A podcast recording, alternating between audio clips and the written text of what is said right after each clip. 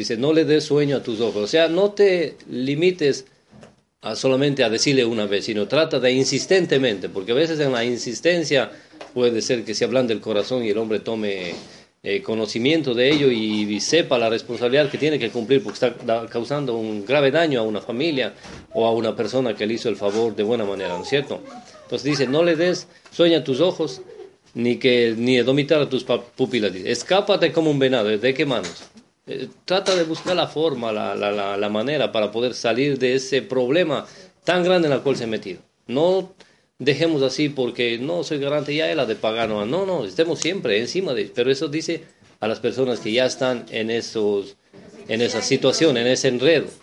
Ese es el consejo. Pero para las personas que no han entrado en ese tipo de situaciones, entonces el mejor consejo es no salgas fiado de nadie. No salgas garante de nadie. ¿Por qué? Porque nos está dando el consejo aquí de qué es lo que va a suceder. Uno va a quedar ahí atrapado en ese tipo de situación. Sí, porque, porque hay gente que llega a pedirles favores y a usted hasta incluso le citan la palabra de Dios para decirle, mira, dice que, como dice el hermano, dice que eres cristiano, lees esto, lees otro, pero no ayudas a tu prójimo. Como creyente debería también leer la palabra, porque la Biblia me dice que ayude si tengo con qué ayudar. Claro. Pero me dice que tengo que enseñarme yo para que te ayude a ti. Lo que pasa es que llega el momento, pastor, en que cuando la gente llega con tanta, es decir, esa situación y, y con cara de, de, que me van a enterrar vivo, entonces uno se conduele y, y empieza, uno, no recuerda, como que lo convencen a uno en un momento de eso. Claro que nosotros ahorita pues ya tenemos conocimiento más avanzado y ya sabemos el consejo de la palabra y lo entendemos bien. Pero que hay gente que llega con cara de, de, que ya se está muriendo y imagínense, se darle uno al corazón y entonces después uno el que está más amarrado que él. Puede usted que muere. Que se muera, sí, lo que se pueda. Pero yo creo que, o sea, en ese instante yo creo que no manejamos de todo lo, la emoción. Claro. En los sentimientos, pero humanamente, pero en otros puntos ahí uno mira, pero prefiero pasar la pena en ese instante y decir, no, lo siento, hasta a modo de que más adelante sé que quizás no, pero la mayoría de los casos es sí. Pero, en Colombia se dice, me, me pones en colorado un ratico y no es colorido toda la vida. Hoy, pido, hoy no pido, mañana, mañana tampoco. Mañana sí. Sí, pero si es un hermano de la congregación donde nosotros nos reunimos, dejémoslo de afuera, pero si es alguien de adentro. Del Aún es más fuerte, hermano. ya sabes por qué, porque se supone que si estamos aquí adquiriendo ese conocimiento, se, o sea, la otra persona debe saber muy bien. O sea, estamos en la, ahí sí ya estamos, estaríamos... Dios no te manda a, a, a en, una fianza, si Dios te manda, tiene que ayudar, ayuda. Realmente yo no tengo ninguna obligación, ni moral, ni espiritual, de ir a, a, embargarme yo porque otros solucionan un problema.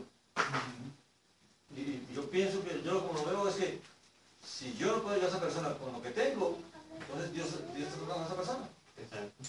No voy a poner a solucionar el problema para, que ir en contra de lo que Dios me manda a hacer. Sí, eso es la verdad. Entonces, en ese caso es mejor si uno tiene sacar del bolsillo y darle, decirle, te doy esto, te doy tanto y, no te firmo papeles.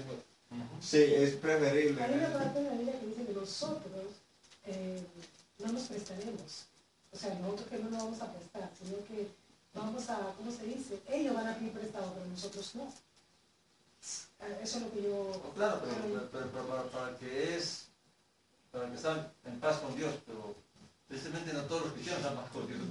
Siempre hay dentro de las iglesias quien, quien, tenga problemas de economía. En, la parte de la Torah que parece de que eh, ustedes nos prestarán, pero prestarán, está hablando de las naciones extranjeras, inclusive uno, eh, hablando de Israel, dice de que prestará con interés, más al hermano, lógicamente, si uno tiene, a ese no prestará con interés. Pero al extranjero sí, sí, al extranjero sí. Es lo que estamos estudiando, creo, en días pasados estudiamos eso. Por, por lo que las cajas, de empeño son legales. Son legales, es, legal empezar pero bajo las reglas. nadie va a prestar si no hay una, si no hay algo de una garantía.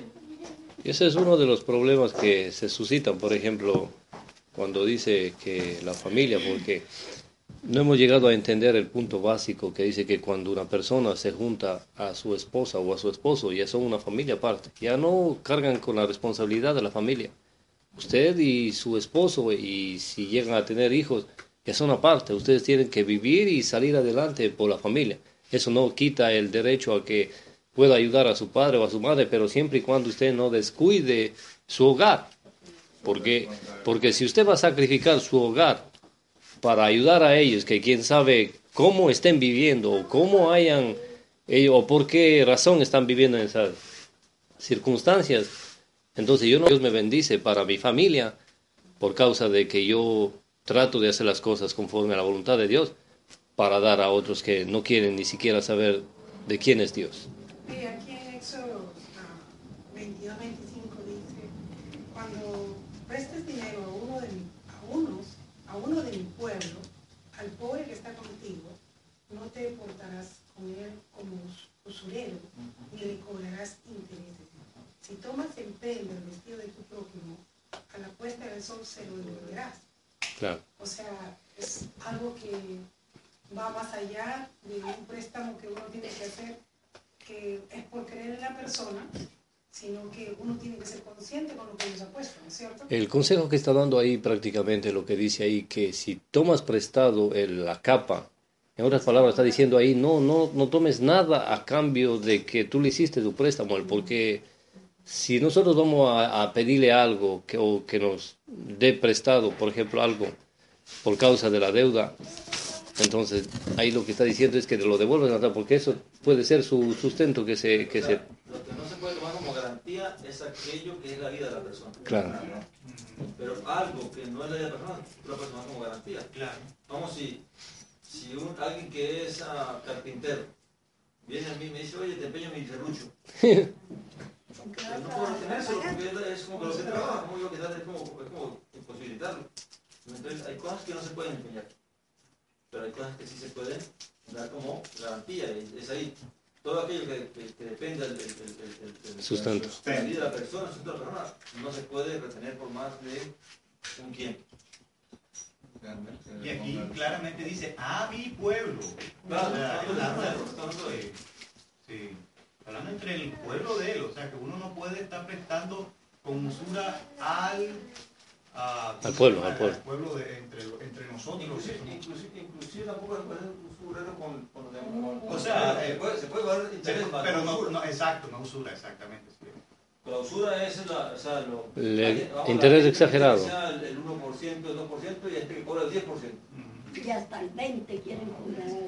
No, hay gente que han hecho su, se han vuelto ricos de la noche a la mañana en base a eso, porque le prestan, qué sé yo, 10 mil dólares, y el momento que usted los va a recibir los 10 mil dólares, ya lo cobran mil dólares de interés, le mandan dando solo nueve. Y después cuando usted le va y le ruega a la persona y le dice, por favor, acéptame este poco de dinero como capital, dice, no, no, no, no. Solamente le cobra intereses y si no avanza a cumplir el interés, le montan ese interés al capital. Y eso, y eso es lo que está sucediendo allá en Ecuador, pero bendito sea Dios que puso sabiduría en ese presidente que eliminó todo ese tipo de basura que había allá. Hoy en día, gente de esos que fueron usureros perdieron todo su dinero, a todos andaba, pero así pescándoles y guardando, iban a prisión. Y todos los préstamos que tenían hechos se perdieron de ellos. ¿Por qué? Porque era algo exorbitante, era algo descomunal, deshumanamente estaban haciendo tipo de cosas. Mire, imagínense al 10%, una persona estaba esclavizada y prestaban dinero era para que viniera para acá. Eso, eso, eso es lo que pasaba con los tiempos de estamos hablando del. Mm, Claro. Pero en Colombia también existen esos, esos ¿cómo llama Pirámides. Hasta aquí también. No, y otro que les prestan es que así, les prestan pero tienen que estar pagando, no, otra cosa. El gota a gota. El gota a gota, que dicen. Eso es que eso es horrible, y si no los amenazan y todo. Entonces la sabiduría que nos da Dios aquí en esto es que, qué es lo que tenemos que hacer. No salir fiador de nadie, no salir prestador de nadie y primeramente es que nosotros velemos por el interés de nuestra familia, porque para eso dice Dios, te uniste tú, tu esposa, tus hijos y vela por ellos, vela por ellos y estate ahí y trata de sacar o salir adelante. Si nos sobra o si hay algo extra, entonces se puede ayudar, porque no podemos sac- sacrificar nosotros lo que Dios nos bendice para vivir, ah, qué sé, con un bocado de comida todos los días, para nosotros ayudar a alguien que verdaderamente, quién sabe qué circunstancia o qué negocio chueco hizo y está padeciendo esa- de esa forma. ¿Me entienden? Entonces tenemos que ser sabios en todo este, en todos estos aspectos, en todos estos. En, la, parábola de vírgenes hay algo bien interesante. La parábola de diez vírgenes, las que estaban quedando sin aceite, les pidieron las que tenían, ¿qué les pidieron? Que no. Ujú. No, Vayan a ver. es que no, no hace que nos digamos usted yo, que no van a conseguir usted, consiga usted y realmente hay cosas que realmente uno tiene que calcular. O sea, yo no puedo dar lo que, lo, lo que no puedo dar. Pero si tienes con qué, ayuda, haz el bien. Pero si no tienes con qué, Pues quédate quieto. no lo hagas. Nadie da lo que no tiene. Así no. Así es, sí. O sea, en caso de que alguien nos venga a pedir prestado y uno Digamos- sabiendo digamos- que no puede Di- prestar. Digamos que yo estoy medido. Tengo, estoy reuniendo para pagar este mes la renta. Tengo los mil dólares o 800, lo que sea la renta. Y ya estoy, me falta una semana para que la, la renta se cumpla. Y viene un, un vecino y me dice, oye, préstame 800 dólares. Yo te los devuelvo en una semana. Ah, ¿Lo vas a prestar? no sé. Si se los das realmente a la soga Sería, al cuello. sería el, más, el, el más insensato. Sí. Amén. Que ya Dios te proveyó para que tú pagues tu renta y ahora tú te vas a arriesgar a darlo y a, y a- y a que, no te, a que no te paguen. Amén. Yo creo que hay que, hay que hacer cosas que, para si tiene más de, los, de lo de la renta y no, no necesita, pues ayuda. Dice, si tienes con qué dice la escritura, ayuda, no, no, no con lo que no tienes. Y, y- y si tú vas, los 800 pesos de la renta, los mismos de la renta, no son tuyos, son de esta persona ya. Que Ni sueñes con verlo, déjalo que tipo prisa. Sí, es verdad, en el momento que uno dice no tengo, porque igual ese dinero no va a No es mío. no es mío, o sea, tengo que, ya lo tengo para entregar. O, o- o Pero voy, no a, está o- mintiendo. o voy a- o voy a comprar el mercado a mis hijos. Y viene alguien, oye, préstame plata. Voy a dejar de ir a comprar el mercado por darle por dar plata. No, no tengo lo que tengo para comprar el mercado mis hijos.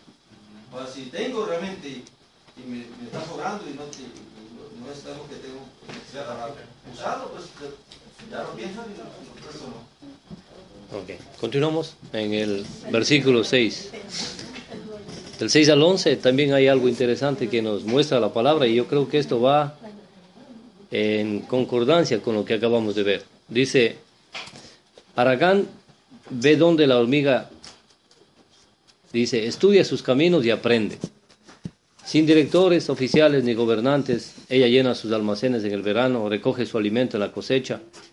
¿Hasta cuándo estarás ahí acostado, Aragán? Cuando despertarás de tu sueño.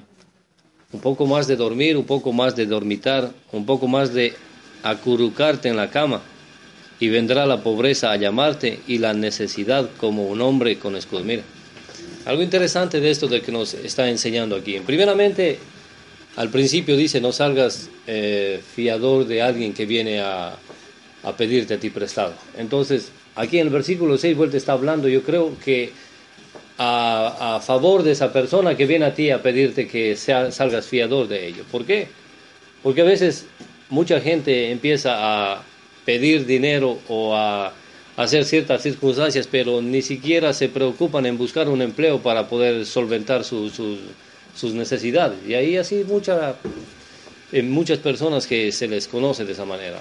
O sea, no quieren, quieren pasar, permanecer durmiendo, piensan que el trabajo se les va a venir a, a llamar en la casa o decir hay que salir a buscar, hay que salir a, a ver, pero nosotros oremos, pedamos a Dios y Dios abrirá las puertas.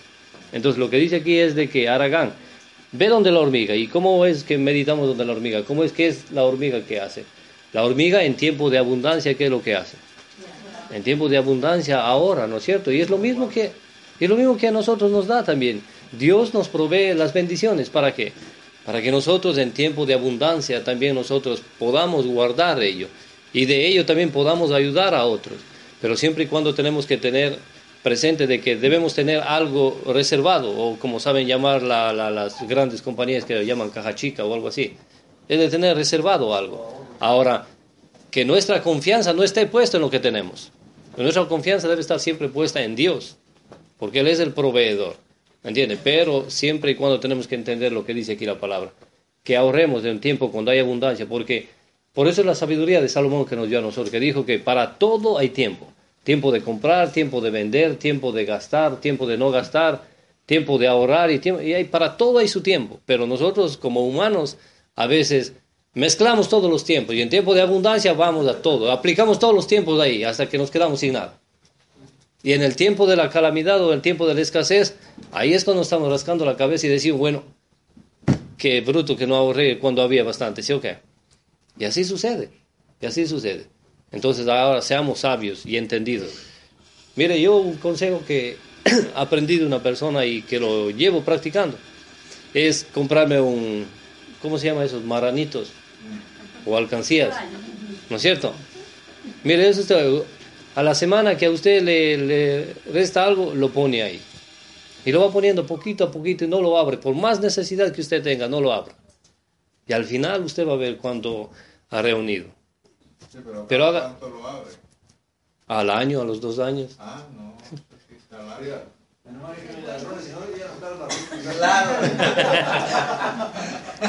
no, y es algo verdaderamente que sí lo ayuda a usted en un momento, en un momento de necesidad bien grande, a usted lo ayuda a eso, pero porque si nosotros depositamos en el banco, usted con la tarjeta va y saca y todo eso, y cuando usted llega a saber, porque esto de lo que dicen que los bancos es ahorrar, eso es entre comillas, no es ahorro eso, porque usted está con la tarjeta a disponibilidad y cada vez usted está, más rápido se va el dinero, pero si usted mete en un lugar donde que nadie sepa y lo tiene ahí, y usted olvídese de que lo tiene ahí.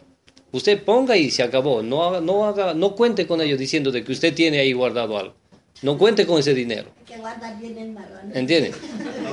Cambiar cuatro bancos porque me, en primero empezó que no me pagaban nada. El año siguiente, cuando vine a ver, me estaban cobrando ocho. Cambié a otro, no, que no me iban a cobrar nada. Y al, como al año siguiente ya me estaban cobrando, ya no eran ocho, sino diez. Yo, ¿cómo? Cambié a otro, ya no eran o- eh, diez, sino Claro. quince. Y ahora estoy en otro nuevo y que no me van a cobrar nada. Espero que no.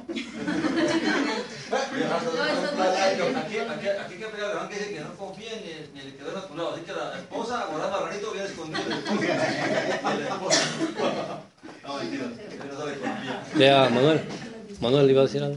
Oh, sí, lo que usted decía de ahorro, es verdad. A veces hasta lo mínimo, Sí. uno piensa que no, pero a la larga te ahorra. Yo nomás, la otra vez tuve una necesidad que también me pasó, pero me iba ahorrando las coras. Y lo iba guardando, guardando, guardando, guardando, guardando. Y, y una vez dije, bueno, yo, que ya se me llenó, un tarrito, se me llenó, dije, voy a cambiar eso. Pero pensando que era hermano, digo, no, pero uno nunca sabe cuándo puede tener una necesidad de verdad que lo puede llegar a usar. Y ahorita pues voy trabajando y voy, y un día menos esperado, tuve una necesidad fuerte y fui y cambié las coras, me dieron 1.500 dólares por las coras. Hmm, ya. Entre, entre todos los monedas que conté ahí me dieron 1.500 dólares por las coras. Eso es porque los hijos no están aquí. Estuvieran aquí no. Es que es a veces cuando nosotros...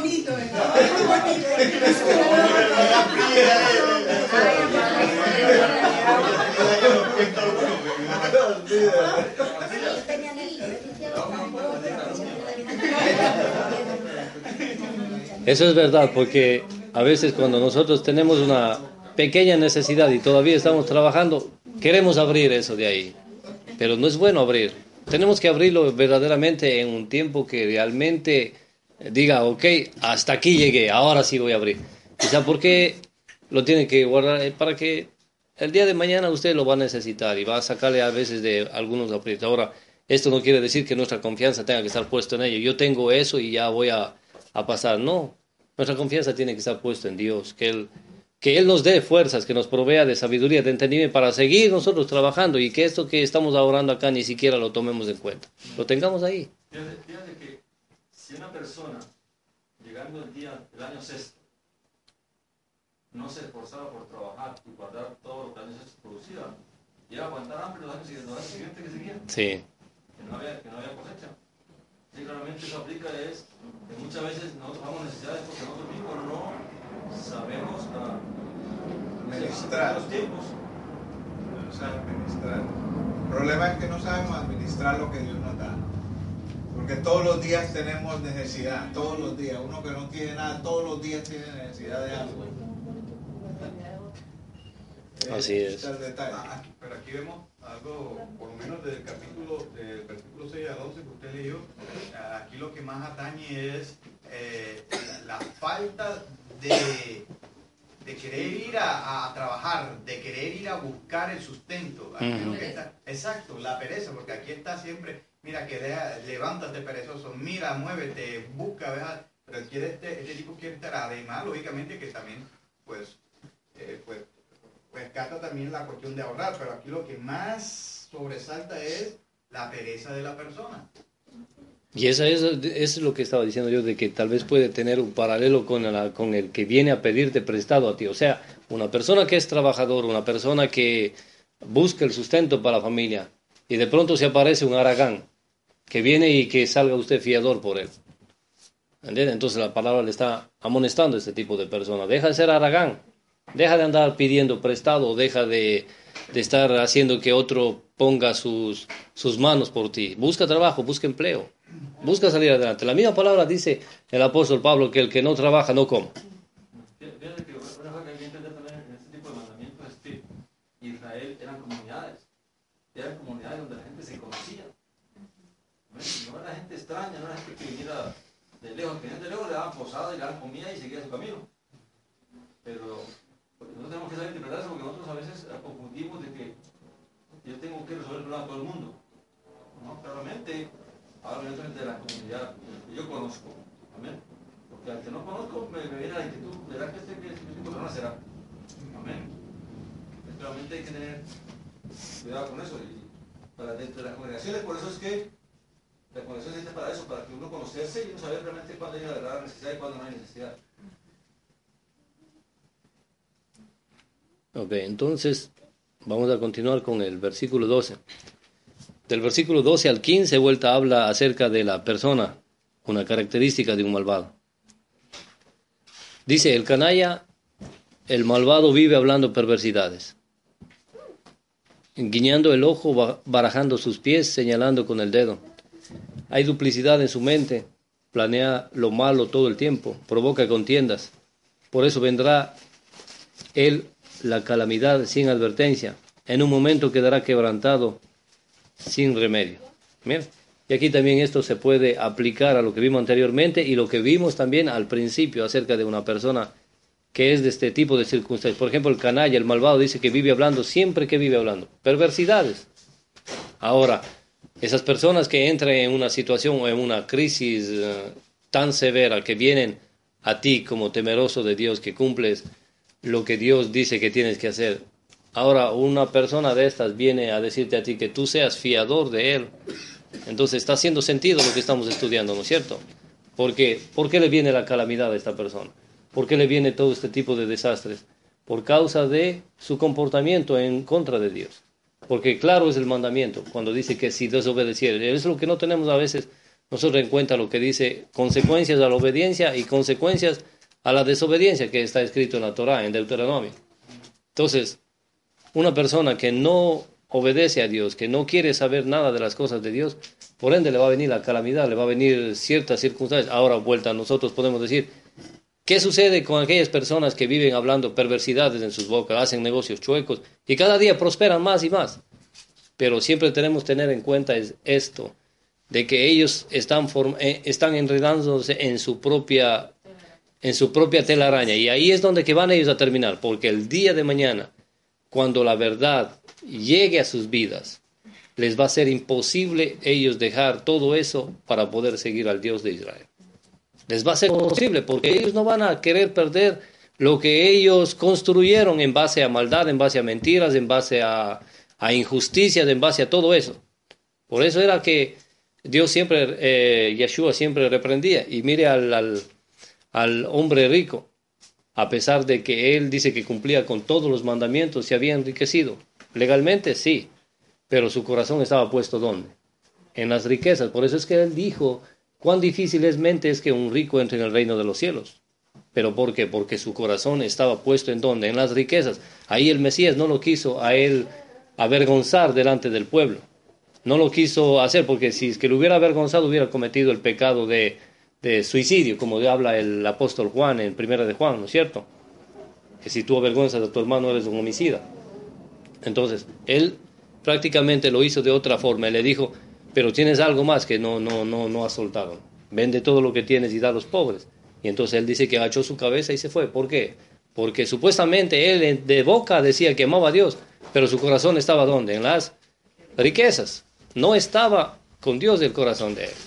Y por eso es que él lo confronta de esa manera, agachó su cabeza y se fue. Entonces hace sentido esto de aquí, de que una persona malvada vendrá a qué? A calamidad.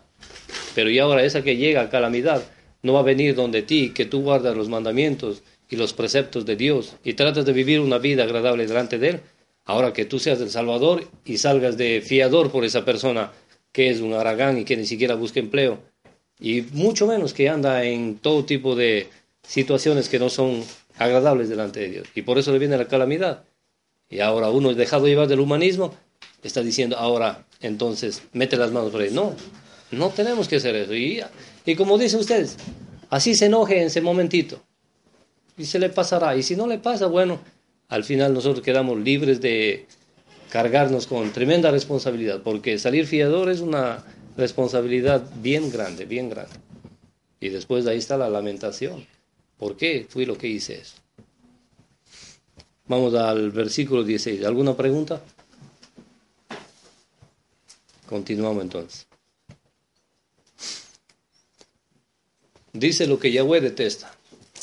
Seis cosas detesta Yahweh y siete son una abominación para él. Una actitud altiva es una. La lengua mentirosa, dos. Manos que derraman sangre inocente, tres. Una mente que fragua planes malvados, cuatro. Pies prestos para correr al mal, cinco. Un testigo falso, seis. Y esta es la más uh, terrificante, dice, testifica mentira. Y uno que provoca discordia entre hermanos. Imagínense que para que una blasfemia o que una cosa que sea detestable delante de Dios es alguien que entre los hermanos, entre los no hermanos carnales, hermanos de sangre, sino hermanos en Yeshua el Mesías, haya discordias o siempre discordias entre ellos, porque eso es detestable delante de Dios. Dios dice que las otras cosas las puede soportar, pero hay una cosa de la cual llega a ser ya la número siete, la cual se convierte en detestable o abominable delante de él. No puede haber dentro del pueblo de Dios discordias entre sí, discordias entre hermanos, porque entonces, ¿qué es lo que estamos haciendo? ¿Qué testimonio estamos dando nosotros al mundo de afuera si dentro de la congregación existe todo ese tipo de circunstancias? Los de afuera van a decir, pues si ni ellos mismos están de acuerdo y quieren salir a darnos ejemplo a nosotros. Entonces el testimonio de nosotros es muy importante en nuestras vidas. El testimonio, ese es lo, como se puede decir, un vestido blanco que no le dejes caer una mancha. Porque eso es lo que están mirando afuera el mundo. El mundo, hoy en día a usted no le dicen nada de las cosas que usted hace. No le dicen nada, pero usted tropiécese con una piedra y va a ver cómo le cae todo el mundo encima.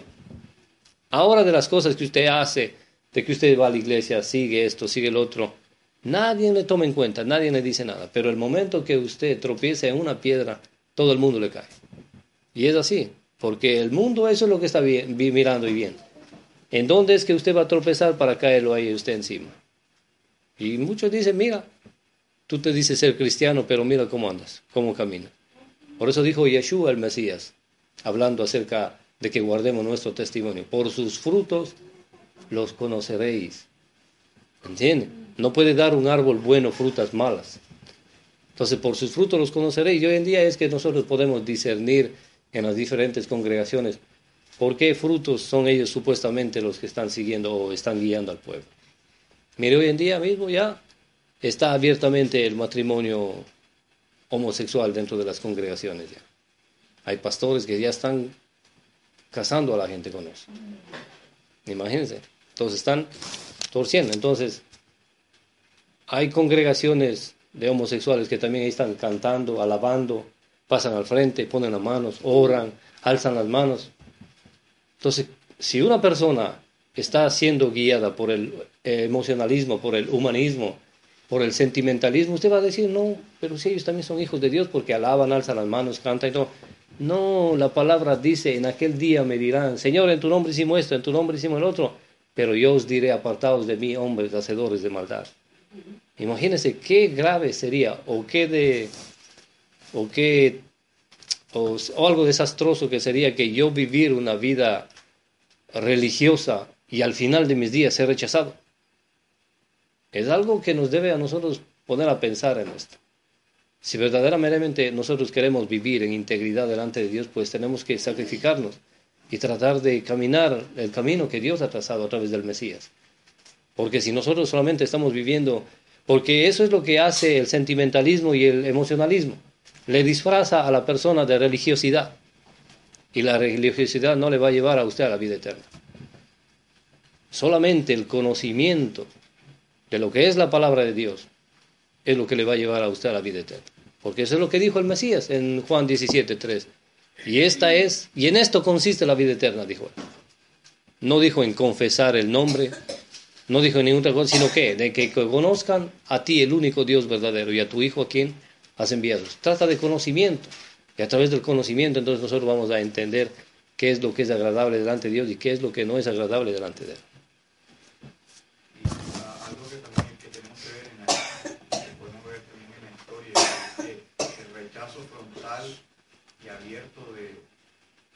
De obedecer eh, los mandatos del Eterno y más sobre todo como lo explicó nuestro maestro Yeshua es lo que ha venido minando todo este sinnúmero de inmoralidad hasta el punto que eh, mire lo que está pasando lo que usted ha comentado lo del tratamiento homosexual y que eso se va a ver normal inclusive en la comunidad evangélica, porque esto es lo que se está viendo.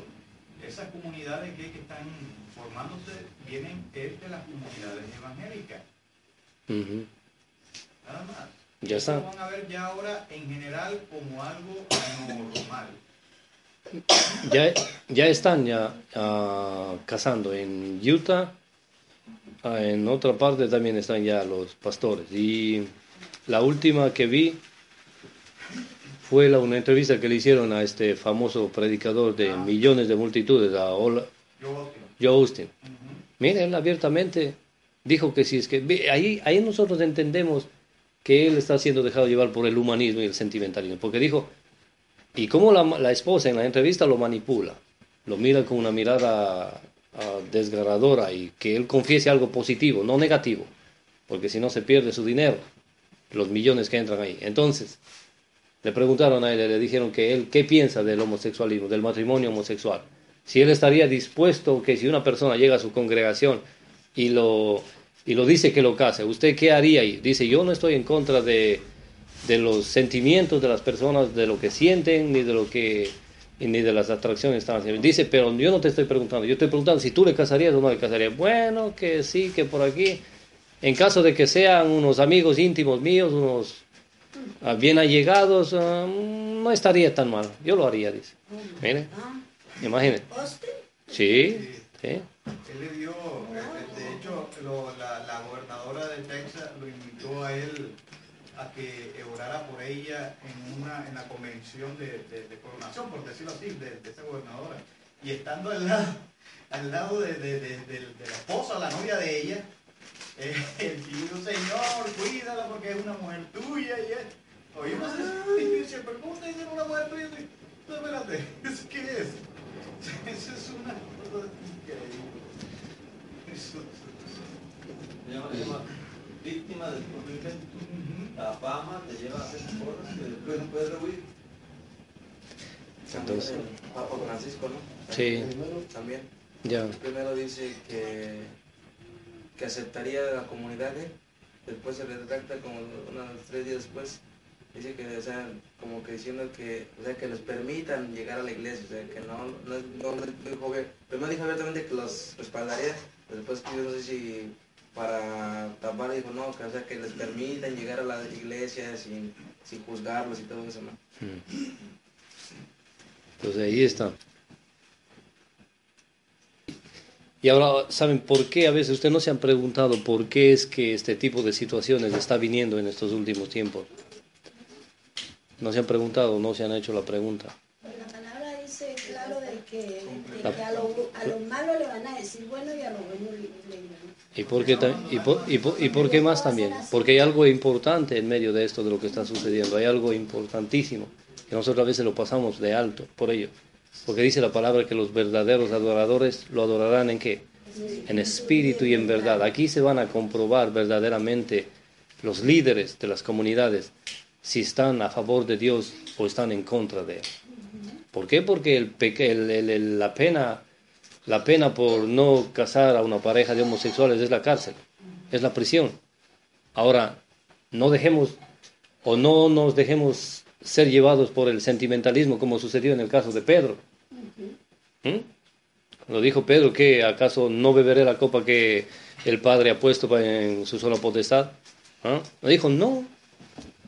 Aunque te lleven a ti, yo también me iré ahí. Y si es de dar mi vida, yo la daré. Pero el momento que llegó la, la prueba, ¿qué pasó? Lo negó tres veces. Entonces, que no nos vayamos a dejar nosotros llevar por el, por el humanismo y el sentimentalismo. ¿eh? ¿Entiendes? Porque vemos que a través de las cosas, Pedro también tenía a veces movimientos en base a sentimentalismo. ¿eh? Sacó la espada, todo. Él quería impedir de que se lo llevaran preso. Quería impedir de que él pasara por esa prueba, la cual él, de Yeshua había decidido pasar. ¿Y qué dijo? eh? Apártate de mí, dijo, Satanás, me eres tropiezo. Lo amonestó tres veces. Entonces ahora cuando venga esto y en las comunidades se presenten este tipo de personas y digan, queremos casarnos, y el pastor por no perder sus mega sueldos, o no perder su comunidad, o, su, o la gente que se vaya de ahí, no, traigan todo para acá, que aquí los casamos. Ahí está. Entonces, ahí es donde que se va verdaderamente a ver quiénes son los siervos de Dios. ¿Y quiénes? Ah, diga. No, mira, sí importa.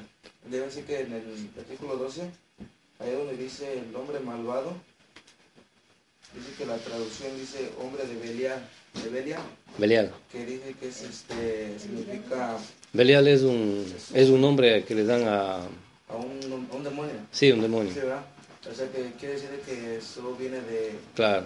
de cosas corruptas, ganancias corruptas, supuestamente el nombre viene de Por, ganancias por eso dice, el- por eso dice el apóstol Pablo también. ¿O? Pla- Pablo que dice que qué comunión tiene la Pablo, ¿no? Que dice la luz con las tinieblas y Cristo con Belial, Cristo con Belial. Claro. Entonces es la misma que viene ahí. Entonces, a partir del versículo 20 vamos a ver algo interesante aquí, porque de ahí en adelante nos, siempre nos va a estar hablando acerca de que guarde el mandamiento y que guardes la enseñanza de tu madre. ¿Y para qué sirve todo este tipo de cosas? ¿Para qué? Especialmente para los jóvenes y, como no, para nosotros también, para que podamos hacer la diferencia en nuestro camino. Y aquí nos va a dar el por qué es que nosotros debemos guardar el mandamiento y por qué es que debemos guardar la enseñanza.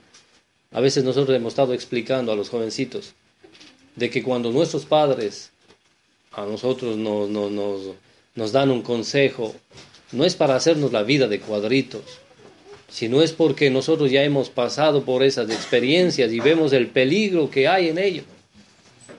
Nunca un padre que aconseja a sus hijos o una madre que aconseja a sus hijas lo está haciendo de una manera que lo quiere hacer la vida imposible, sino lo quiere librar del mal, del mal camino por el cual va a ir o del hoyo donde que va a caer.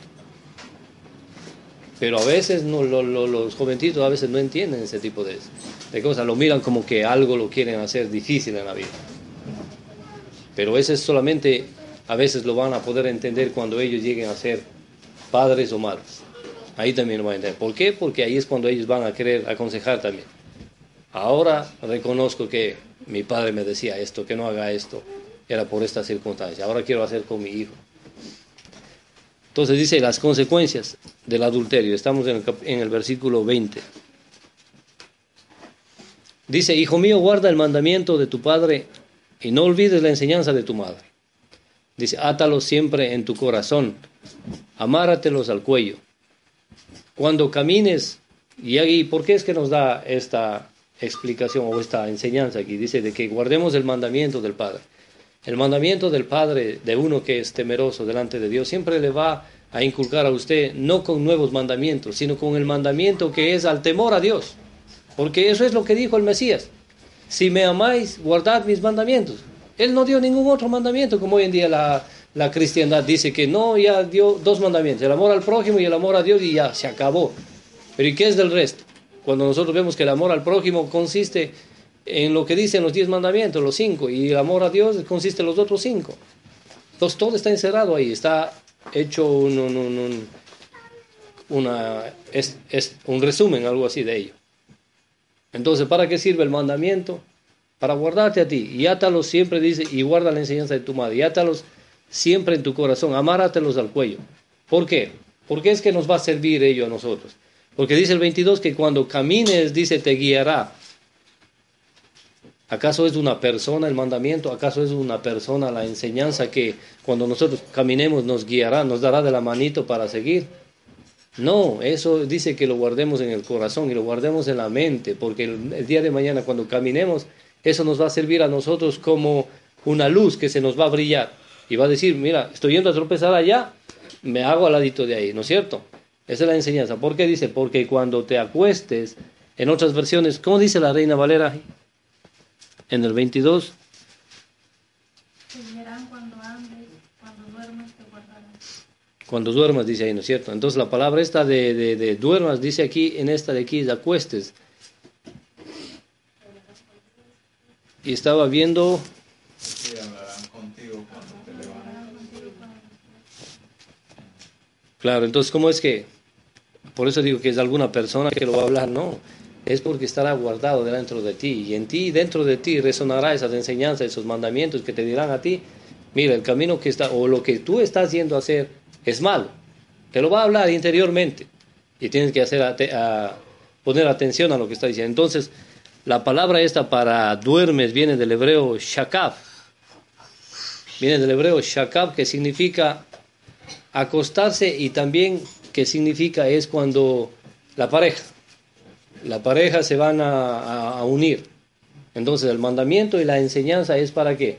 Para que en el momento del acto tú no vayas a cometer ciertos tipos que, o de atrocidades que no haya sido establecido por Dios entre una persona y una mujer, entre un hombre y una mujer. ¿Entiendes? Para que hagan lo que es correcto, no lo que no es lo que es depravado. ¿Entiendes? Entonces la palabra que dice ahí, shakab. ¿Qué más dice? ¿Qué más dice? El, 20, el 22 sigue, dice, te vigilará y cuando estés despierto hablará contigo. 23 dice, porque el mandamiento es lámpara, la enseñanza es luz y la represión que es disciplina. Entonces la palabra para lámpara dice que el mandamiento es lámpara. Lámpara se puede entender como una linterna, porque una lámpara no es la aquella que alumbra todo, porque tiene que haber muchas lámparas para alumbrar todo, ¿no es cierto? Pero es como una linterna que te guiará, por eso dice la palabra, lámpara es a mis pies tu palabra y lumbrera mi camino, ¿no es cierto? Entonces, la lámpara es el mandamiento, es el que te guía a ti, pero no te da la claridad absoluta hasta que tú no apliques la enseñanza de ese mandamiento que vendrá a ser luz. Por eso es que lámpara viene de la palabra hebrea naré, que verdaderamente significa lámpara mismo, o sea, un foco o algo que te alumbra solamente a ti. Pero la luz viene de la palabra hebrea que es or. Es lo mismo que esa luz que fue creada en el principio de la creación en Génesis, cuando Dios dice que creó los cielos y la tierra y separó la luz de las tinieblas y vio que la luz era buena, era la palabra or. Entonces, esa palabra or tiene un significado de, de, de, de, de entendimiento, de sabiduría, de, de resplandor, de, que te ilumina todo, que te abre todo a ti al conocimiento. Por eso que cuando Dios creó el cielo y la tierra ya, y cuando creó esa luz, no era la luz de las lumbreras, porque las lumbreras fueron creadas en el cuarto día, no fueron creadas en el momento, en el principio de la creación. Entonces, esas tinieblas de esa luz que Él separó, estaba separando, era lo malo de lo bueno, ¿no es cierto? ¿Alguna pregunta hasta aquí? El, aspecto es que cuando tú estás en el camino del santo y te desvías tras otras corrientes que no es la correcta donde tú estás andando, eso se toma como, como adulterio, al, como infidelidad al Dios de Israel. Y A se ver, toma en y- otras traducciones como adulterio también. Amén. El unirse con, con religiones que no conllevan la enseñanza pura del Santo Maestro, entonces se convierte en adulterio. para, para una persona que ya conoce el- y que tiene el entendimiento de la palabra del Santo. Dios, Dios mismo llama al pueblo almas adultas Claro. Exactamente. cuando caen en la idolatría, cuando caen en, en el paganismo y todas esas cosas. Entonces, realmente, todo aquel que está en el caminar con Dios y, y se une a cualquier cosa que va en contra del mandamiento de Dios, solamente pues, está adulterando. Claro, porque el- en el mandamiento de la Torah, el, adulterio no solamente es la persona tomar a la mujer extraña o a la mujer prohibida, sino que adulterio también es, es ir en pos de otros dioses. Y eso es lo que sucedió cuando Moisés subió a recibir los diez mandamientos. Y cuando bajó el pueblo estaba ya adulterando, estaba glorificando a otro Dios que ellos habían creado. Y, la paga del adulterio es el- la muerte porque ellos iban a ser castigados, iban a ser eliminados, todo el pueblo. Moisés tuvo que interceder ahí y suplicar al Eterno que perdonara esa rebelión, ese pecado. Mire cómo es la humildad de Moisés. Si él hubiera querido fama, historia y renombre, él hubiera dicho, ok, elimínanos y levanta de mí una descendencia. Pero no, ese es un verdadero líder, ese es un verdad- una verdadera persona que realmente ama a su pueblo, que ama el- al, al Dios verdadero. Y... La palabra, la, la palabra adulterio, tanto en el hebreo como en el griego, y en, en el contexto da referencia a poner algo extraño o que no pertenece sobre algo que ya está instituido. Eso es lo que es adulterio. También. Eh, cuando una persona va a tomar la mujer de otro, pues lógicamente está poniendo algo o está queriendo tomar algo que ya Que no es. extraño sobre algo que no es. Claro. Ahora, en los versículos siguientes también se toma en una forma literal. Sí. Sure. Entonces, continuando con ello, dice, ¿para qué más nos van a servir el mandamiento y la enseñanza? ¿Para qué más? Dice, ellas te guardarán. ¿De qué? De la mujer mala, de la lengua suave. Dice, de la lengua suave de la mujer prohibida. Acuérdense que aquí la mujer a veces al hombre solamente con las palabras y con los labios lo puede cauterizar. Y eso nos manda a nosotros ser sabios de poder eh, evitar ellos. Basta, si basta con...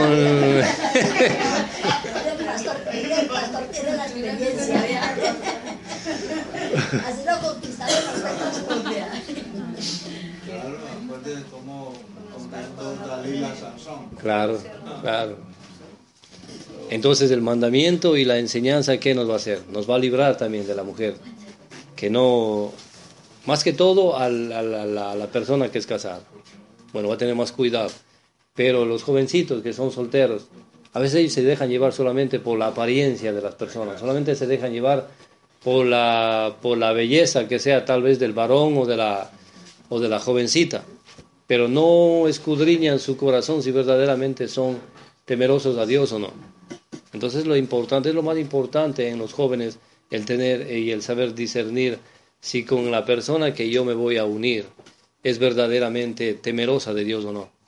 Porque todo el mundo anhela que un matrimonio que dure hasta cuando la muerte lo separe. Eso no es así. Pero a veces por nuestra imprudencia, por no seguir el mandato de Dios, no seguir el consejo de los padres, vamos y nos unimos con el primero que se aparezca. Y después, mire por ejemplo el caso de Hollywood. En Hollywood, ¿por qué se dejan guiar ellos? A veces por el dinero, por la belleza, por esto, pero después de tres meses ya están ya divorciando. Se juran amor eterno ahí, hacen unas fiestas y creo que botan la casa por la ventana, creo ahí, para hacer esas fiestas. Y dentro de tres meses ya están, inclusive hasta en litigios para repartirse lo que no era de ellos, pero ya con el matrimonio ahora son de ellos. Mitad, mitad. No, lo- ahorita en este tiempo no es así. ¿Ya no? Porque Cuando se van a casar, primero lo que es mío. Oh, es cláusulas. mío. Oh. No, es un contrato y lo que es de ella es de ella. Claro. Bueno, así es. Imagínense, imagínense al- entonces, al- como dice Otonia, imagínense al matrimonio ahora le han puesto cláusulas, ya no es... O sea, todo está es corrompido, como se ve hoy día. Ya no hay, ya no hay santidad, ni incluso en el matrimonio tampoco. Pero ese es para la persona que no tiene temor de Dios, para aquella persona que no cumple el mandamiento. Pero para la persona que cumple el mandamiento y cumple y vive en el temor de Dios, va a ser diferente. Va a ser diferente porque lo va a hacer en el temor a Dios, no en el temor a otras cosas. Entonces el mandamiento le guardará, ¿no es cierto? Dice de la mujer. El 25. Dice, no codicies su belleza, ni te dejes cautivar por sus ojos. ¿Por qué? Es lo que estaba diciendo el pastor y los ojitos que hizo. No se dejen codiciar por la... A veces la gente hoy en día se deja llevar, más, más es por la belleza de la mujer. Pero quién sabe qué, qué hay dentro de ella. O del hombre. O, y quién sabe qué hay dentro de ella. Hoy en día el, el hombre o la mujer, ¿qué es lo que hace? Más se dedican es ahora al, al gimnasio para andar despampanantes, por decir, para llamar la atención. Pero por dentro son como cajas huecas, no tienen nada. En vez de cerebro, yo creo que tienen un poco de virusa o algo así. Porque ni siquiera utilizan en lo más mínimo su cerebro para poder entender la verdad de Dios o el principio y el propósito para el cual Él fue creado. Viven una vida por vivir, no viven de acuerdo a la forma como Dios quiere que el hombre viva. Entonces, para los jovencitos y también para los que son solteros, no nos dejemos llevar por la belleza. Porque la belleza, ¿qué hace? Le cautiva. Pero una vez que se une, quién sabe si esa persona querrá servir a Dios o no. O mejor le va a hacer la vida imposible a usted para que no sirva al Dios de Israel. Y ahí es cuando va a venir la lamentación.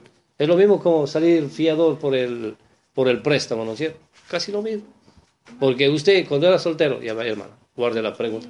Más que nada para los, las jóvenes y, digamos, um, les comparto de que cuando ellos llegan a tener una edad, van a decidir también tener familia. Y yo les digo que si realmente ellas quieren tener un, un matrimonio feliz, deben de pedirle a Dios que el hombre que, que, que Dios tenga para ellos sea el que, que, tenga a Dios en su corazón, porque si no las va a hacer sufrir mucho o van a Claro. tener muchas necesidades. Entonces, este, yo creo que es algo muy... Claro, eso es algo lógico y algo que verdaderamente debemos poner en práctica porque una vez más les digo a los jóvenes y a las jovencitas de que el mandamiento o la enseñanza tanto del padre como de la madre que le dan a ellos no es para mortificarles ni hacerles la vida de cuadritos, es para que ustedes vivan una vida verdaderamente de felicidad. Ese es el propósito de los padres para con los hijos. Por eso es que Yeshua el Mesías dijo, dice, ¿cuál de vosotros si su hijo le pidiere pan le dará una piedra? O se pidiere pescado le dará una culebra. Nadie no creo que vaya a hacer eso, ¿no es cierto? Sino cuánto más nosotros vamos a cuidar de ellos. Pero ellos también a veces el mandamiento, la enseñanza de los padres lo toman a mal. Pero cuando es que ellos van a entender todo ese tipo de enseñanzas que uno les da y sus consejos, es cuando ellos vayan a ser padres. Y para que no cometan el mismo error, sino para que puedan tener sabiduría y entendimiento. A veces los padres tienen, mire, tienen un sexto sentido los padres cuando las jovencitas empiezan a tener ya sus, sus novios o los jóvenes empiezan a tener sus novias. La madre automáticamente a veces sabe qué tipo de persona es ese muchacho. Aunque la novia, porque está cegada o el novio está cegado por el amor, no quiere entender lo que la madre lo está diciendo lo que es. Y al final, ¿qué es lo que pasa? Ahí se estrellan como la pared. verdad, no se va de ningún amor, sino de la tontera, porque de verdad. Porque en el momentico que ya empiezan a vivir la vida real, ay, ay, ay, ahí empieza, ay, es que yo no lo amo. Ay, es que ya yo no la amo, yo no sabía que era así, yo no sabía que era así. Ah, pero antes colgadito ahí en el cuello como si fuera una cadenita, ¿verdad? Claro. Entonces es, ese es el mandamiento y la enseñanza del Padre que dice que debemos guardar, que nos va a librar de todo ese tipo de situaciones. Pero siempre tenemos que ponerlo es a qué? A, a poner a funcionar para poder salir de ello. El 26 dice, el último pedazo de pan irá para una ramera.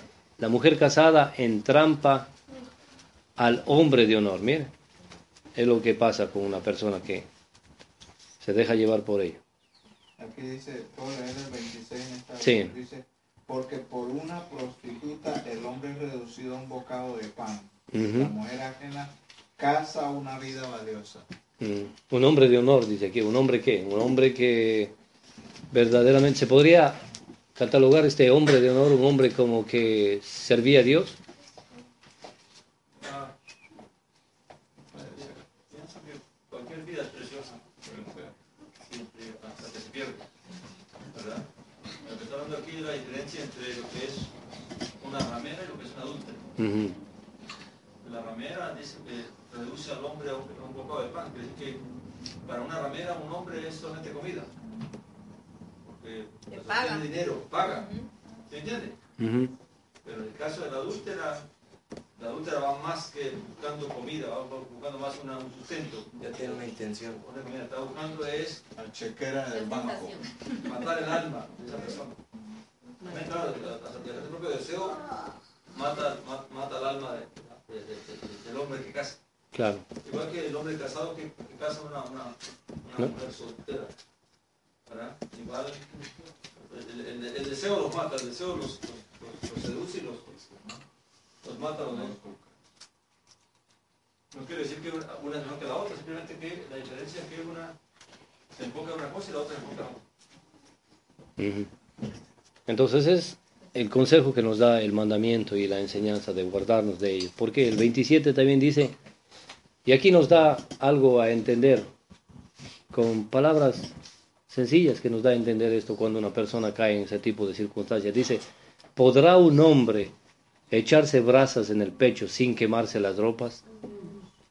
Y hace otra pregunta en el 28, dice, ¿podrá un hombre andar sobre tizones vivos sin abrazarse los pies? Dice, lo mismo le pasa al que duerme con la mujer de su prójimo. Nadie que la toque quedará sin castigo. ¿eh? Entonces aquí está dando un ejemplo clave y un ejemplo claro acerca de ello.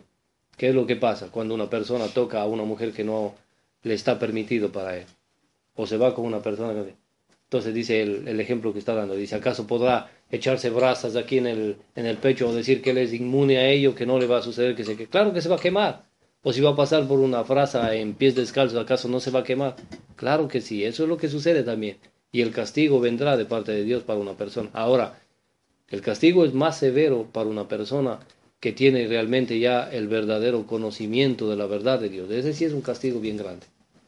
Porque ahí es solamente que el hombre tiene que clamar y pedir a Dios que tenga misericordia de él nuevamente. Porque el libro de los Hebreos nos narra, nos dice que es imposible volver nuevamente a sacrificar al Mesías. Porque ya una vez fue sacrificado por él, le perdonó los pecados. Ahora de ahí, en adelante tiene que caminar ya una vida en santidad, una vida en integridad, ya una vez que alcanzó el nivel de conocimiento. Por eso es que cada vez que el apóstol Pablo está diciendo exhortaos en todo tiempo, es porque a través de la exhortación que nosotros vamos a entender qué, qué es lo que, en qué estamos fallando para poder enderezar nuestros caminos y seguir adelante, porque nos es imposible a nosotros, a este nivel que hemos llegado, volver para atrás, porque estaríamos haciendo afrenta al Espíritu de Dios, al Espíritu de santidad. Nos es imposible volver atrás. Por eso es que debemos tener siempre presente lo que Dios nos muestra a través de su palabra. Por eso que venimos aquí y oramos antes. Señor, ayúdanos, danos sabiduría, entendimiento, para que podamos aplicar tu enseñanza en nuestras vidas. No solamente que la cojamos y la guardemos, pero también tenemos que ponerla a vivir en nuestras vidas, porque de nada nos sirve recibir la enseñanza, guardarla en el corazón, pero si no la aplicamos de afuera, de nada sirve. Entonces tiene que guardar en el corazón y vivirla afuera también. Es Entonces, interesante que cuando Israel dejó de practicar el mandamiento, como Dios lo mandó, todo adulterio era, era, era, era, pecado de muerte, todo violación era pecado de muerte. era- había una cantidad de mandamientos, de pecados que eran pecado de muerte, pero Israel falló en eso. Israel dejó, dejó de aplicar el mandamiento y por lo tanto la, la moral se va haciendo más, ah, más permisiva. ¿verdad? Hoy en día la sociedad mucho más. Hoy en día, a tal punto que ya el, el adulterio se convierte en algo normal, sobre todo para los hombres. Eh, tal vez tiene un poquito más de costo social y moral y cultural para la mujer, pero por eso era que la mujer es mucho más, ah, es mucho más, ah, mucho más ah, calculadora. para- cautelosa, cautelosa. calculadora para, para, para, para cometer ese tipo de, de- de- de- de- Ya, de actos. El hombre no, porque el hombre el- el- el- el- el- le cuesta más a la mujer moralmente y culturalmente ser hallada adúltera que el hombre. Pero, pues, pero el pecado es igual de malo para los dos. Simplemente que la sociedad es la que hace estas cosas así. La diferencia. Pero realmente el, el, el, el, hecho que el hombre no, no aplique el mandamiento no quiere decir que Dios no lo va a aplicar. El, adulterio es, bien grave. La fornicación no es, no es pecado de muerte, pero contamina al hombre. Amén. Pero la, la, la, el adulterio sí es pecado de muerte y si el, hombre no lo aplique hoy en día, Dios también lo va a tomar en cuenta.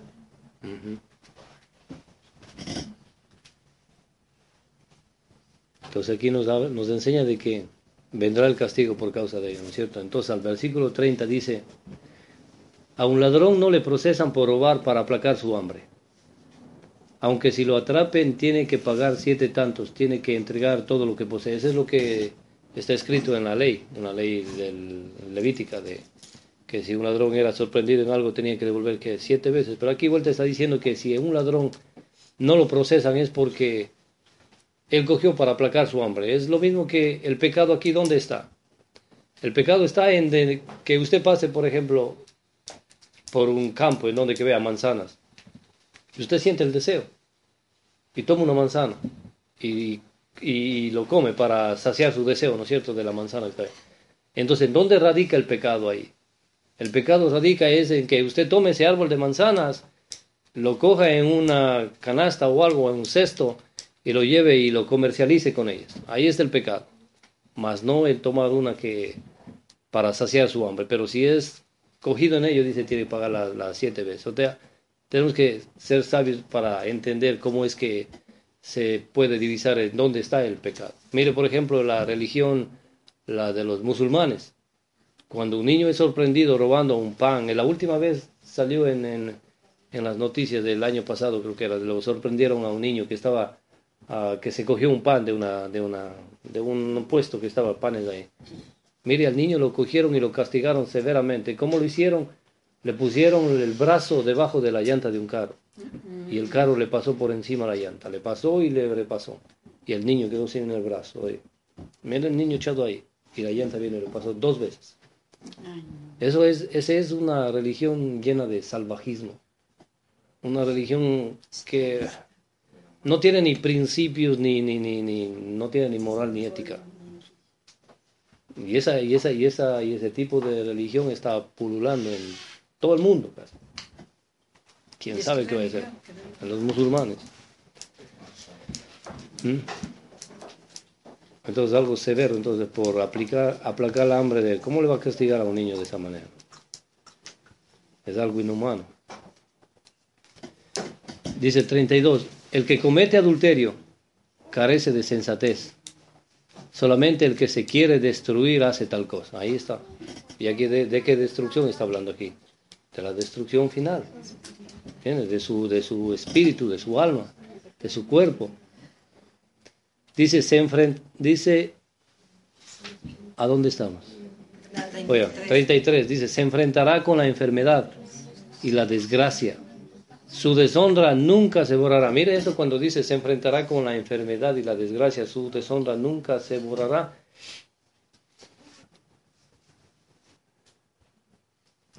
Aquí Ya. dice llaga vergonzosa y dice que significa esto es lepra. Lepra. ¿Cuál es eso? El 33. Oh, llaga vergonzosa. y Llaga le- vergonzosa y hará y su infamia nunca será borrada. Y abajo dice llaga vergonzosa, esto es lepra. O aquí dice esa, se enfrentará dice, con la enfermedad. Cualquier tipo de enfermedad le puede venir, por cualquier circunstancia, por causa del pecado, porque sabe que la causa del pecado viene de todo este tipo de circunstancias. Ahora, por ejemplo, todo el mundo está alarmado aquí, en, en- en- especialmente allá en Brooklyn, con esto del ébola y todo. Hay mucha gente que ni siquiera quiere salir de las calles. Todo el mundo está alarmado. Pero ¿por qué un hijo de Dios puede estar alarmado por algo que está si Dios te quiere llevar a ti, lo hará de diferente manera. Cuando nuestra misión se acabe en este mundo, Dios te lleva a ti en el día que tú menos te esperas. Y por eso es la importancia de cada uno de nosotros de estar preparados. Cada día nosotros tenemos que vivir el día como si fuera ya el día en que vamos a partir. A veces nosotros descuidamos y tomamos un break en ello, ¿no?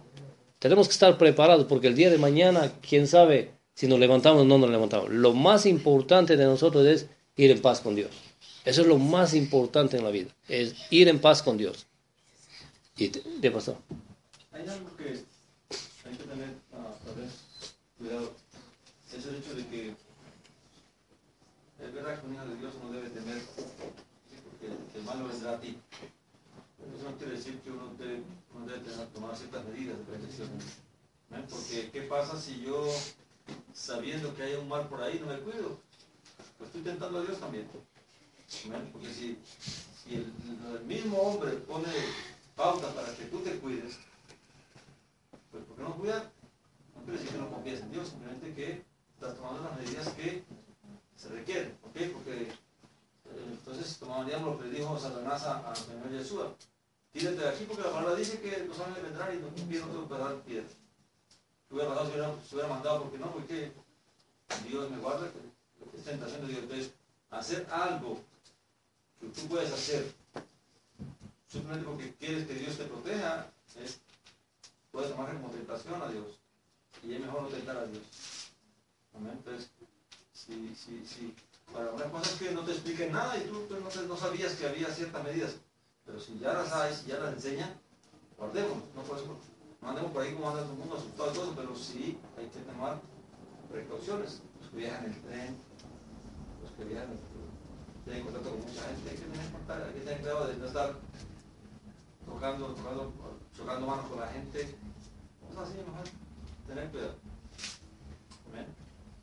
Siempre la escritura dice que el avisado del peligro Ajá. Claro. Se aparta. y se aparta, pero el ignorante pasa y recibe El golpe. el golpe. Entonces, para uno que ya conoce, no la prudencia. Si sabemos que el hueco está ahí, pues metamos, no nos vamos por ahí, sino que damos la vuelta por otro lado para no recibir el daño. Nos apartamos, Y- claro. Y, y aquí en Nueva York ya, ya, ya, ya, ya está el primer caso, y porque hay más de un caso ya. Entonces que tener cuidado, no, no, no, no es bueno uno arriesgarse, ¿sí? No por eso vamos a andar asustados todos, pero sí hay que seguir las instrucciones. Claro, sí hay que seguir las instrucciones, pero siempre tenemos que poner nuestra confianza en Dios. La palabra de Dios dice que ninguna arma forjada contra ti prosperará. O dice que si vinieren en contra de ti lo harán sin mí. Pero si nuestra, nuestra protección, o sea, nuestra, nuestra confianza está puesta en Dios, Él te protegerá, Él te cuidará. Dice el 33, o el 34, dice, la furia del esposo será apasionada, no mostrará piedad en el día de su venganza.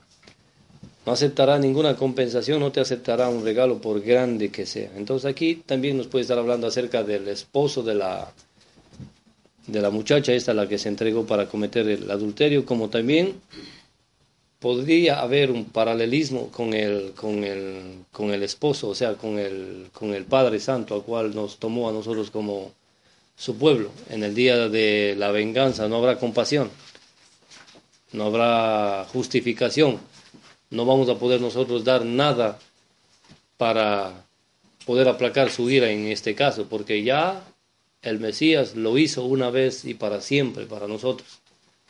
Y no podemos volver nuevamente a caer en el mismo error. Entonces, el consejo es de que ser avisado. Entonces, por eso es que al principio dice, hijo mío, oye el mandamiento de tu padre y guarda la enseñanza de tu madre. Siempre eso dice que de ahí en adelante vamos a seguir viendo que siempre dice, hijo mío, guarda el mandamiento y guarda la enseñanza de tu madre. Es para todos nosotros, no solamente para los jóvenes, es para todos nosotros, porque es a través de ello que nos va a enseñar a nosotros el camino a seguir. Entonces puedo tomarlo con lo que, pa- con lo que es tomar el testimonio de, del Señor Yeshua y el mandamiento de Dios. ¿Verdad? Hay que tomar el mandamiento de Dios y la enseñanza de Mesías. Realmente las dos son los que van a llevar hacia la, hacia la vida. Ok, capítulo 7, vamos. Ya vimos en el capítulo 6 acerca de la amonestación contra el adulterio. Ahora es, en el capítulo 7 nos va a enseñar acerca de cuáles son las, los, los planes o las artimañas que utiliza una mujer adúltera para, para ca- cautivar, ¿sí, no? cautivar a una, a una persona. Y especialmente va a ser a uno que es simple, como estudiamos ya en el, en el capítulo 1 de, de, de- de Proverbios, de quién es el hombre simple, ¿entiende? Entonces vamos a ver qué dice aquí. Dice, otra vez repite, como dice el versículo 6, dice, Hijo mío, atiende a mis palabras y atesora conmi- contigo mis mandamientos. Guarda mis mandamientos y vivirás. Mi enseñanza como la niña de tus ojos. Dice, átalos en los dedos, escríbelos en la tabla de tu corazón. Dile a la sabiduría, tú eres mi hermana, y llama pariente al entendimiento. Ella te guardará de la, mejor, de la mujer prohibida, de la, mejor, de la mujer extranjera cuya habla es suave. Entonces aquí lo que nos está diciendo es de que el mandamiento y la enseñanza, que, que los guarden, como la niña de tus ojos. O sea, que no los dejes que nadie te robe lo que tú has aprendido. Lo que, tú, lo que te han enseñado, permite que eso permanezca en tu corazón. Dice, átalos en los dedos. ¿Cómo lo vamos a atar? La enseñanza, la sabiduría. Este es, este es un libro de sabiduría. Este es un libro de enseñanza. Este es un manual el que nos va a guiar a nosotros para poder llegar a la vida eterna. Átalos a tus dedos. ¿Cómo lo vas a atar a tus dedos? De esta manera, buscando, escudriñando. Y a medida que tú vas leyendo, a medida que tú vas aprendiendo, entonces eso lo vas plasmando en tu corazón. Y lo puedes entonces aplicar en tu vida, en tu diario vivir. Entonces, dile, dile a la sabiduría, tú eres mi hermana. Entonces viene a, a, ser parte de ti, la sabiduría viene a ser parte de ti como que, como tu familia, como la que estás viviendo con ella. Y llama al pariente al entendimiento. Entonces en el versículo 6 nos da algo de qué hablar aquí. Dice que él mirando, tal vez era Salomón desde la ventana, dice que miró, desde la ventana de mi casa, dice, a través de mi persiana miré hacia afuera y vi entre los inexpertos, aquí dice inexperto, el otro dice simples. Y ya sabemos que es una persona simple, aquel que se deja llevar por todo lo que le dice. Esa es una persona simple. Y hoy en día dentro de las comunidades están llenos de simplicidad. Todo lo que dice el líder, eso lo creen ellos. Y ni siquiera lo escudriñan. Ese es un hombre simple. Una persona que hoy le dicen algo, él cree. Mañana le dicen otra cosa, él cree. Y así sigue, creyendo, creyendo. Y no se pone a escudriñar si es que esta enseñanza que me dio de aquí eh, corrobora con la enseñanza de la semana siguiente y así va en cadena. No, pero aquí le ponen una creencia esta semana, el simple lo cree. Mañana le dan otra enseñanza que es diferente a la primera, también lo cree. ¿Por qué? Porque mi confianza está puesta en el líder. Y eso no tiene que ser así entre nosotros. Tenemos que nosotros poner nuestra confianza en lo que dice la palabra y escudriñar cada día. ¿Entiendes? Es como le decía un jefe de mí que es judío. estaba explicando acerca de Yeshua, hablándole y mostrándole las escrituras. Y yo le dije, ¿y por qué tú no lees, digo, el Brit Hadashah? Porque tu rabino te dijo a ti que eso no es kosher y no puedes leer. No, lee, y ahí vas a entender y a comprender. Y digo, y lo que enseñan también, no te dejes guiar por los mandamientos de rabinos y, algo así, son mandamientos de hombres que no sirven para nada. Dice, entonces, cuando mi rabino cambie, yo también voy a cambiar. Yo digo que está esperando que él cambie. ¿Cuándo? Es ahora tú el tiempo que tienes que hacer, que actuar. Lee la palabra. Lee, digo, el Nuevo Testamento. Y vas a entender lo que está escrito ahí. Entonces dice, Dice aquí Salomón que desde la ventana dice que él miró aquí a un hombre simple, ¿no es cierto? Y, mira lo que pasó. Dice, no, noté entre los jóvenes a un muchacho falto de sensatez. Iba cruzando la calle, cerca de la esquina, caminando hacia su casa. Mira, era un hombre simple, un hombre que tal vez era religioso, pero no entendía a cabalidad la verdadera enseñanza del camino de Dios. Y por eso lo pone aquí como simple, como le explicamos anteriormente. Un simple se deja llevar por lo que le dicen hoy, mañana, otro día y así, vive cambiando, cambiando. Es un hombre simple, pero un hombre que verdaderamente sigue el, camino del Señor no se va a dejar llevar ya por la simplicidad, sino porque cada día va a escudriñar si lo que le están diciendo es verdad o no. Mire el, caso de los, de los creyentes de Berea, esos no eran hombres simples, eran hombres llenos de conocimiento y que querían saber verdaderamente la verdad. Eso no se dejaba llevar por lo que, a pesar de lo que Pablo decía, imagínense ser enseñado por Pablo y que todavía ellos escudriñaran los dichos de Pablo. ¿Mm? Entonces es un hombre que verdaderamente entiende lo que es el temor a Dios, que no se deja llevar solamente por palabras o por lo que dice la gente, no, sino por lo que dice la palabra. Y por eso es que tenemos que dejar llevar. Entonces, ¿qué más dice? Iba cruzando la calle cerca de la esquina caminando hacia su casa de 9, dice, en el crepúsculo de la tarde, en horas oscuras de la noche.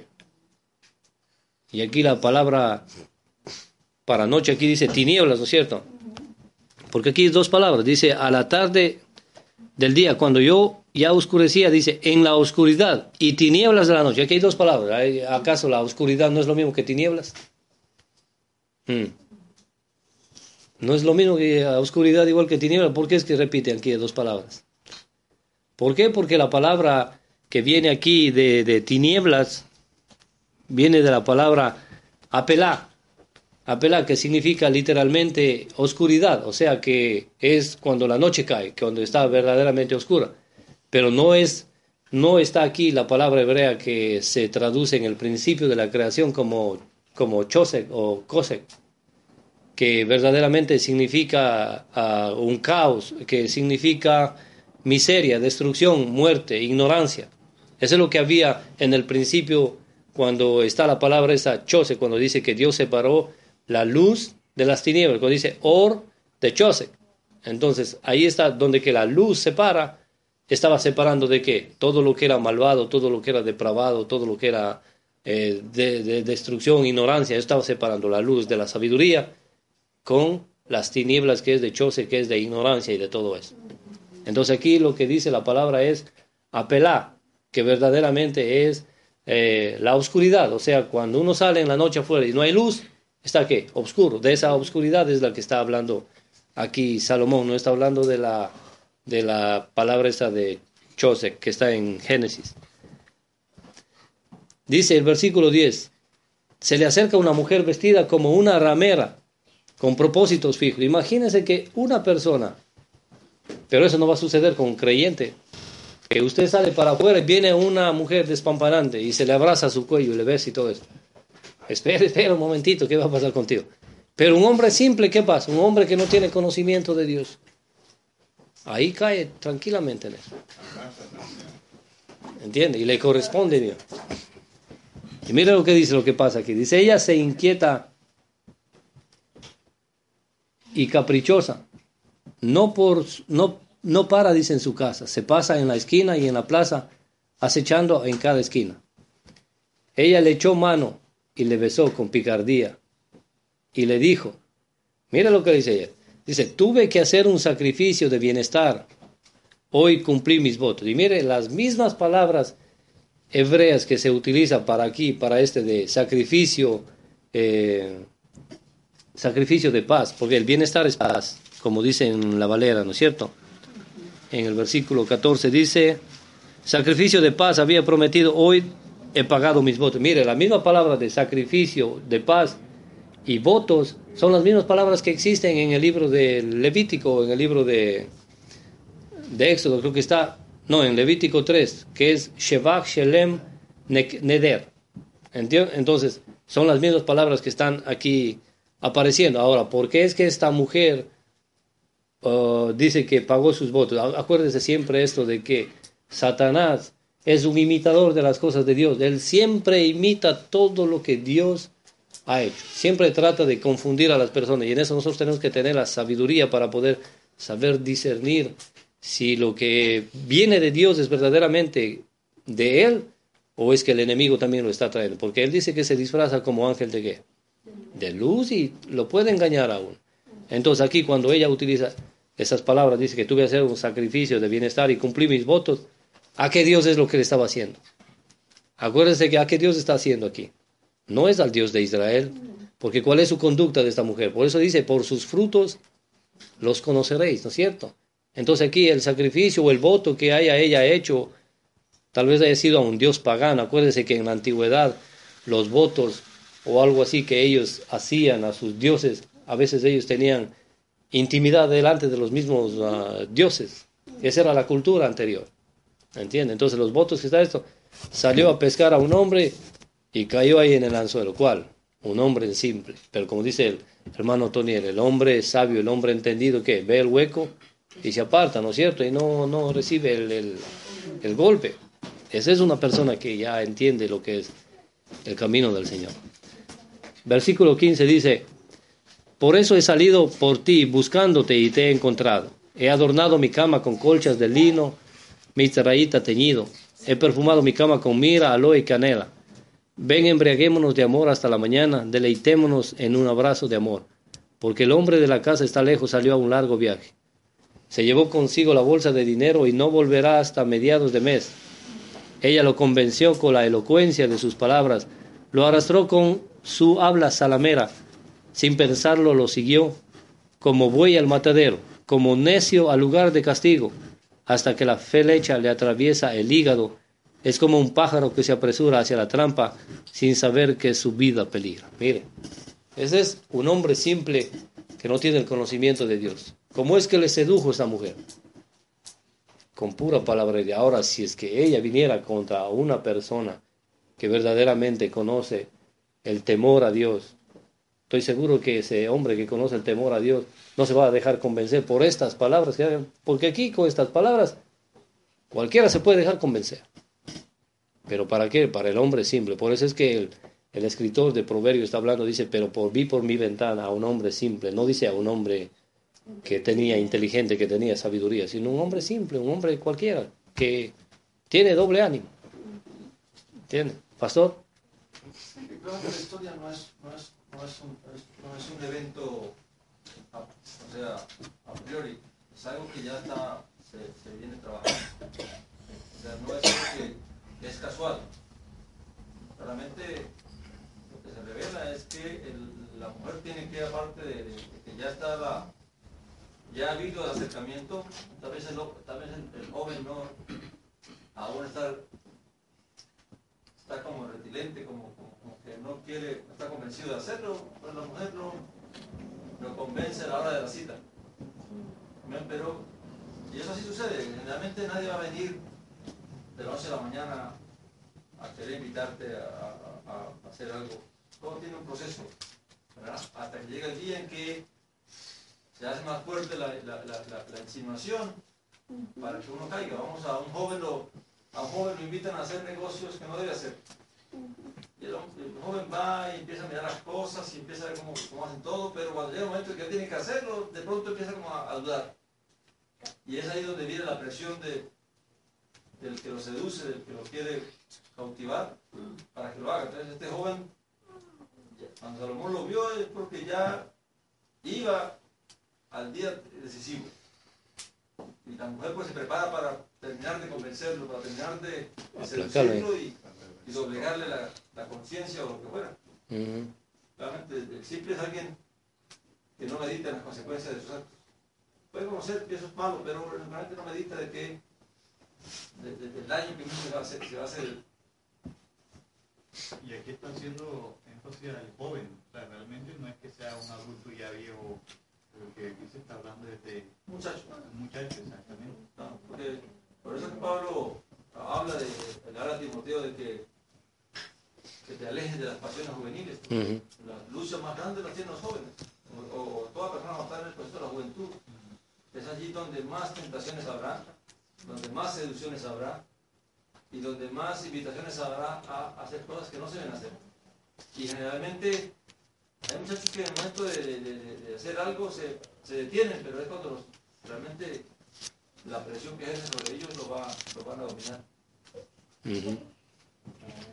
Entonces el versículo 24 nos termina diciendo acerca de esto, dice, ahora hijos, escúchenme. Después de que les presenta ese consejo o, esa, o ese reflejo que él vio acerca de cómo es que actúa una mujer y cómo es que un hombre simple cae. Entonces él da ahora el consejo a los hijos. Dice, ahora hijos, escúchenme, presten atención a mis palabras. Que tu mente no se fije, dicen los caminos de esa o cual, de la mujer esa que salió al encuentro de ese hombre simple. No te extravíes en sus sendas, porque muchos son los que han muerto por ella, y numerosas son sus víctimas. Su casa es camino ancho a la fosa, que lleva a los cuartos interiores de la muerte. ¿En dónde? De la muerte, de donde que no volverá, de donde que no regresará. Entonces, quiere decir que ese es un camino verdaderamente en el cual si terminó allí no habrá regreso para atrás, no habrá la promesa de la resurrección para vida eterna para aquellos que se han dejado llevar por ellos. Fíjense que la Biblia habla mucho contra el adulterio. Es uno de los pecados que tal vez hoy en día más se, se, se cometen hoy en día. Pero también al joven también le dice no se deje seducir por su corazón, que qué es lo que hace que un joven quiera ir a hacer algo que no debe hacer simplemente que empieza a, a- a desear aquello que otros hacen y ahí es que viene la, la tentación y, y la oportunidad de que los seduzcan o, o los convenzan de hacer algo que al principio ellos tal vez tienen temor de hacer. Ok. ¿Alguna pregunta? Puede ver algo, y es que eh, él muestra, pareciera que estuviera mostrando a los hijos los sucesos de la vida cotidiana, ¿verdad? Lo malo que está pasando alrededor, y después toma el libro y dice, mira esto, ahora yo te doy este consejo. O sea, y en el transcurso de todos los proverbios pareciera que él utilizara la misma, el mismo sistema. O sea, le mostraba a los hijos lo malo para después explicar lo- las consecuencias y lo bueno que él debe de hacer. Ok, amén. Ya el tiempo nos agarró. El versículo 8, el capítulo 8 es muy interesante porque aquí es de que vamos a poder entender, tal vez para la otra semana, de que qué es la sabiduría. Si la sabiduría es una persona, la, la sabiduría es una entidad o es algo, para poder entender esto. ¿Entiende? Porque si lo leemos en casita, el capítulo 8, usted va a entender ahí.